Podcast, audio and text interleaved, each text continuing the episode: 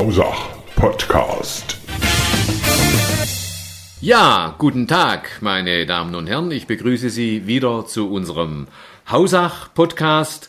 Heute mit Michaela Keller, eine, glaube ich, Hausacherin aus Leidenschaft, obwohl in Gutach geboren, eine ehemalige Verwaltungsfachwirtin beim Landratsamt. Sie hat äh, ihr Büchlein Huse für Reichschmeckte neu aufgelegt unter dem Titel Nochmal Huse für Reichschmeckte. Michaela, ein wunderschöner guten Morgen hier bei uns auf dem Kultur- und Tourismusbüro. Zunächst einmal, wie übersetzt man denn Huse für Riechschmeckte? Guten Morgen, Hartmut. Guten Morgen, äh, liebe Zuhörer, beziehungsweise guten Tag, je nach Tageszeit. Huse für Riechschmeckte bedeutet Huse für nicht ganz Einheimische, die manche Sachen doch noch ein bisschen erklärt kriegen müssen. So ging's mir. Ich bin ja von Gutach nach Hausach gekommen und bin wie manche Sachen doch ein bisschen rätselhaft gestanden, wenn zum Beispiel mein Mann von Spose Henne geschwätzt hat oder von der siebegoldige Pfiffegas. Da habe ich mir dann doch einmal überlegt, dass das nicht nur mir so geht, sondern auch viele andere.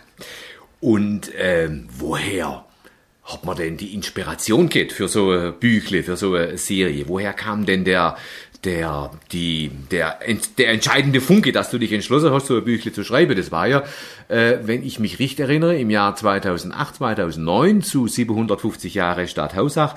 Aber da muss ja irgendwie ein zündender Funke gehabt haben, woher die Inspiration kam. Mir war in Frankfurt an Silvester und ich habe da immer so ein städtischer Anzeigeblatt äh, gelesen und da war eine Serie Frankfurt für neu zugezogene. Und da habe ich gedacht, ach, da kennt man das doch alles drinne verarbeiten. Okay. Und jetzt gerade im Rahmen vom Stadtjubiläum fand ich das sehr passend, hab das Redaktion im OT vorgestellt Okay. und die waren da gleich Feuer und Flamme, das machst. Und dann war die Diskussion wie oft. Und dann hat äh, Claudia Rammsteiner hat mich dann eigentlich zu meinem Glück gezwungen. Die hat gesagt, ha, jede Woche einmal. Und ich so in meiner Naivität, ha ja, das machen wir. Sehr schön, jede Woche einmal. Wie kamst du denn zu diesen viele, viele unterschiedliche Themen und Sachverhalte? Sind es Erinnerungen von dir gewesen oder liegt es an deiner zugegebenermaßen Heimatverbundenheit oder liegt es am Interesse für geschichtliche Themen? Woher diese viele Sachverhalte, wo hast du die hergeholt? Also da muss ich natürlich jetzt vor allem meinem Mann danken, der mir da immer wieder Hinweise gegeben hat. Dann haben wir miteinander besprochen, was ist kurios, was ist eigentlich schon lang vergessen, wo, was für Originale gab's, an die man nicht mehr denkt.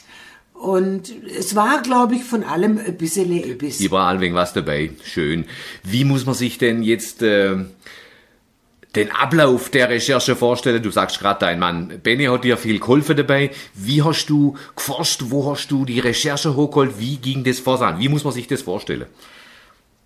Wir haben uns dann geeinigt auf ein Thema und dann habe ich mit den Leuten vorgesprochen, von denen ich mir Informationen erhofft habe.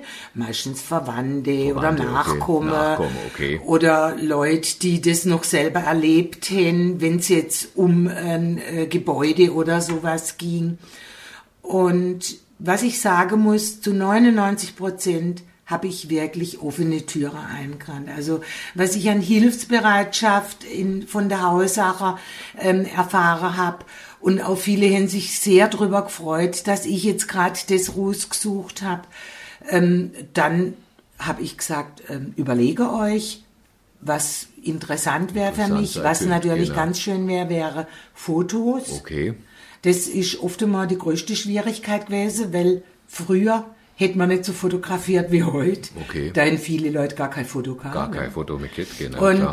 dann bin ich da hingekommen und manchmal war ich wirklich überrascht, wie äh, akribisch vorbereitet viele Leute waren, Mhm. was die alles kennen und was auch immer nett war.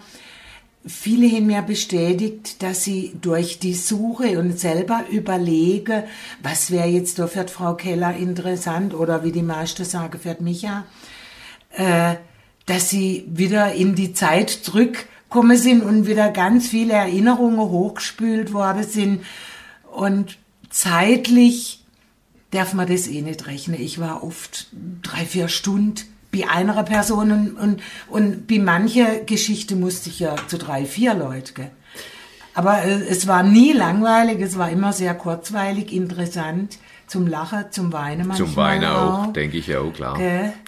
Und ähm, wer waren denn so die, die hauptsächlichste Unterstützer in deinem ersten Büchle? Hast du dich ja am Schluss bedankt, beispielsweise beim Helmut Spinner oder bei unserer sagenhafte Lisbeth Kern. Viele sind ja auch nicht mehr unter uns, aber du hast trotzdem bei vielen Unterstützung erfahren. Wer waren denn die Hauptprotektoren da so? Ich meine, ähm, nie, nicht vergessen Ursel Aberle. Aberle, okay. die mir auch, die als, als Urhauserin Ah ja, ah ja. natürlich unglaublich viel gewusst hat.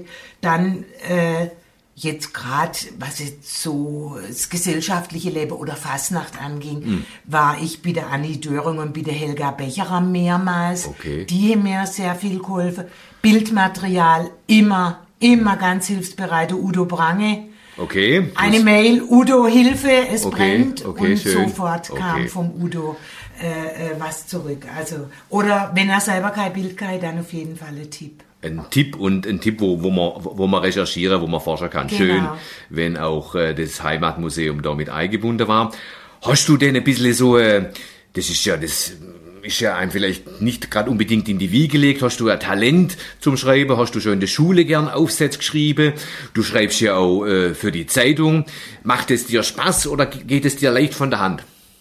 Also die Geschichte äh, vom Huse für Riekschmeckte und vom zweiten Buch nochmal Huse für Riekschmeckte sind mir also dann sehr einfach von der Hand gegangen.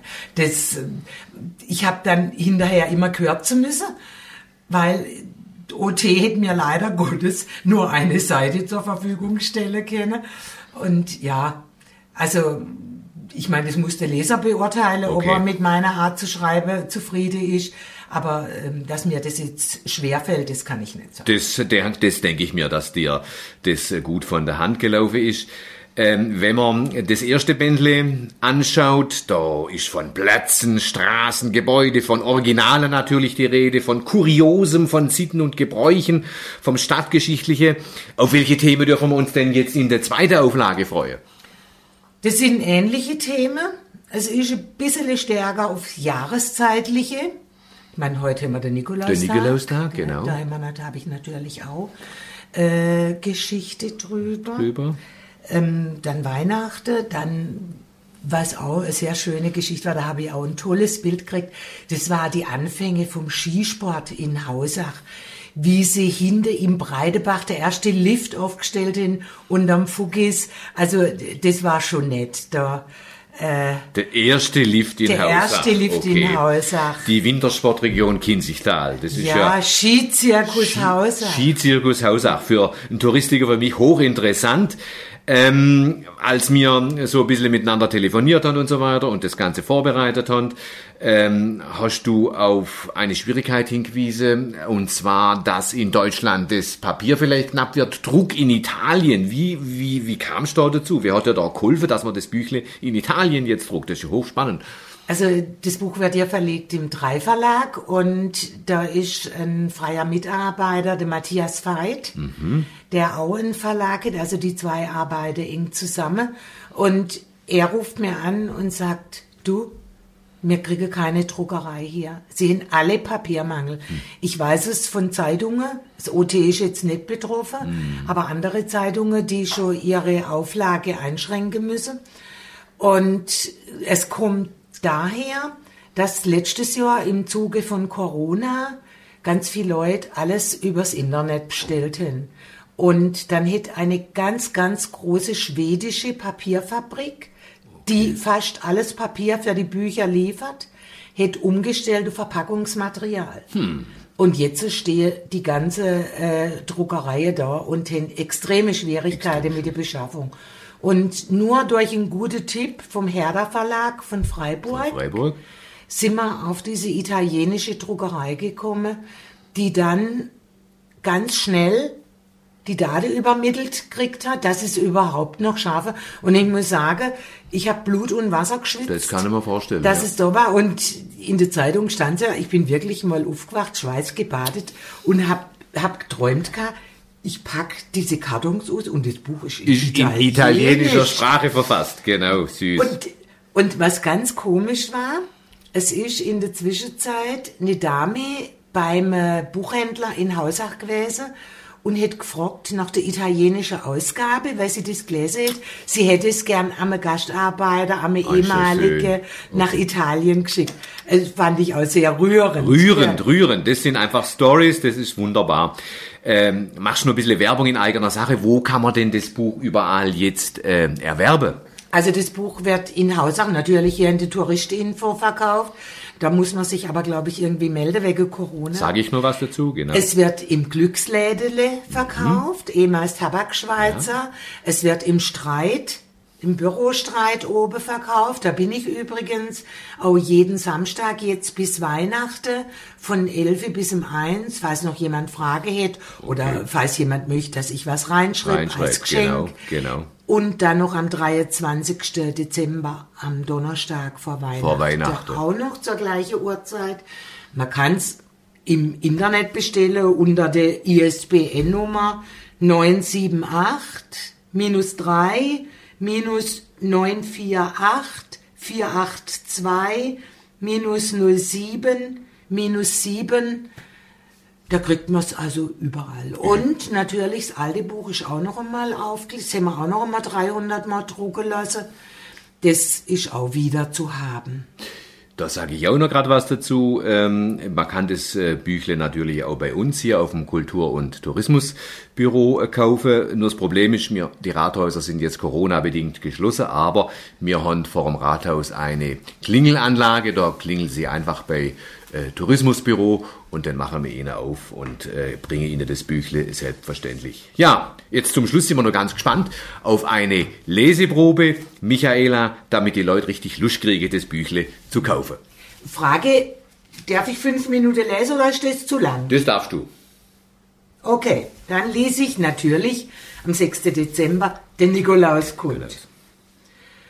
Heute freuen sich Kinder, wenn ihnen der Nikolaus einen Besuch abstattet, winken doch neben Geschenken abwechslungsreiche Aufregung und Abenteuer.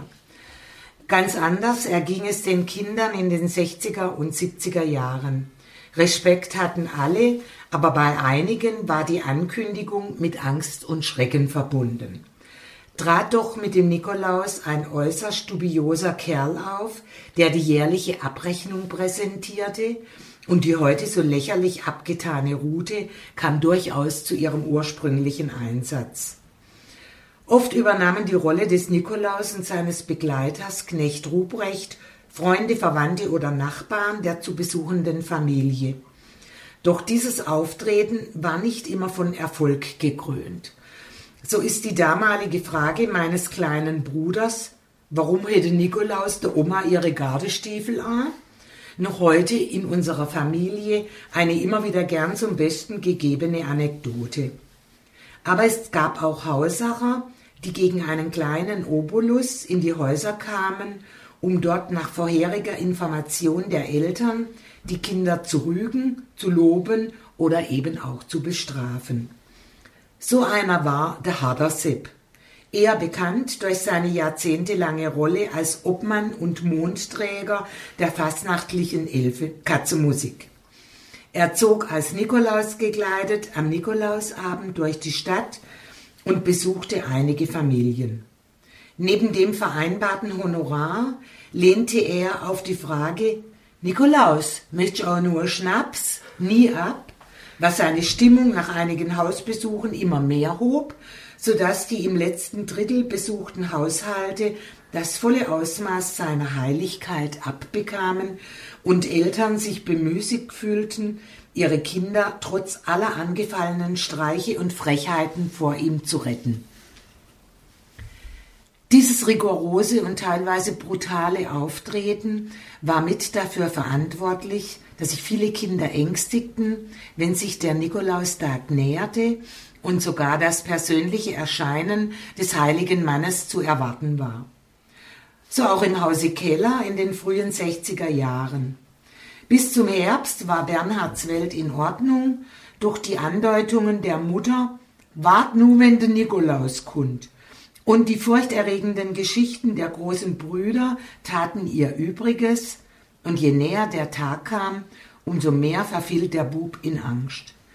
Die Horrorgeschichten von übelst mit der Rute malträtierten und bei ganz schweren Fällen, also praktisch so wie er einer sei, sogar verschwundenen Kindern, nachdem sie in den Sack gesteckt worden waren, ließen seinen Gemütszustand in völlige Panik geraten. Als es dann am Abend unverhofft klingelte und er die Mutter den Nikolaus begrüßen hörte, rannte er in die Küche, kletterte auf den großen Küchenschrank und klammerte sich dort oben unter der Zimmerdecke fest.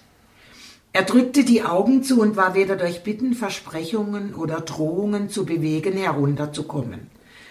Der Nikolaus verlas die zugegeben lange Liste der Vergehen, Knecht Ruprecht rasselte noch einmal mit der Kette und dann verschwanden die beiden wieder in die Nacht hinaus. Regelmäßig besuchte der Nikolaus auch den damals einzigen Kindergarten der Stadt St. Anna in der Breitenbachstraße. Die Kinder waren auf den Auftritt des heiligen Bischofs vorbereitet und der ging sehr vorsichtig und einfühlsam auf die Kleinen zu.